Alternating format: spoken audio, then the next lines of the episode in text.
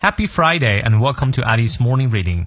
每天一句话，英语不再怕。欢迎新老朋友们来到五月七日周五的艾力晨读。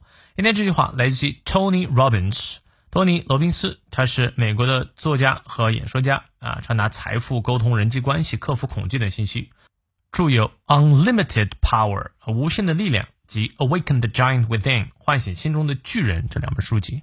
他说：“It is in your moment of decision。” That your destiny is shaped，你下决心的时刻塑造你的命运。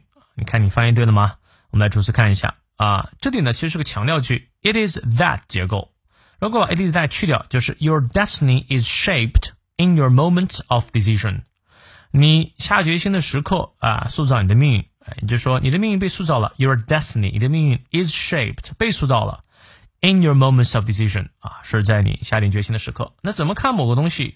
呃，是不是强调句呢？就看把 it is that 去掉，这句话是否还成立？是的话，它还是强调句；否则的话，就是像啊定语从句等不同的从句。好，让我们来看一下其中的发音知识点。It is 短 it 念到位。It is in your moments of decision。decision 重音在前。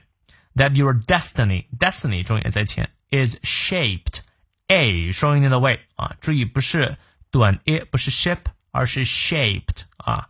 好，那我们来从头到尾过两遍。It is in your moments of decision that your destiny is shaped. 再来一遍. It is in your moments of decision that your destiny is shaped. 希望这段话对你有所启发。那么有任何问题，我们六点半到七点半的晨读直播不见不散啊！如果来不了的话，一定要迅速看一下回放。It is very useful, trust me. 加油！